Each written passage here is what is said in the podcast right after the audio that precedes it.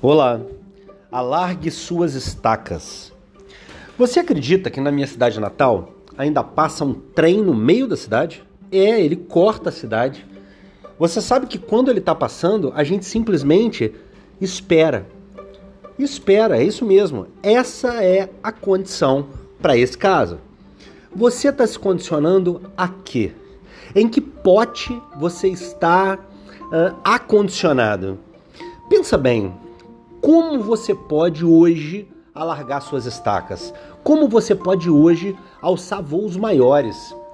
Como dizia Albert Einstein, quando, uma, quando a mente se abre para uma ideia nova, ela jamais volta para o tamanho original. Vamos aumentar a nossa, o nosso espectro, o nosso cenário, a nossa tela. Hoje, olha para frente, abstrai, veja coisas novas Saia do acondicionamento que você está, saia do pote que você está acondicionado. Você precisa olhar para frente, você precisa entender que o mundo oferece coisas o tempo todo. Muitas coisas não valem a pena, mas outras valem muito a pena.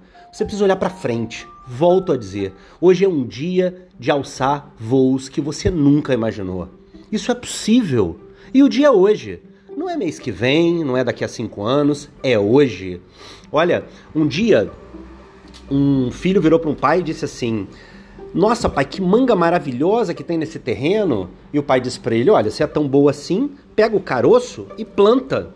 Ah, pai, puxa vida, vai demorar tanto para crescer uma mangueira e dar frutos?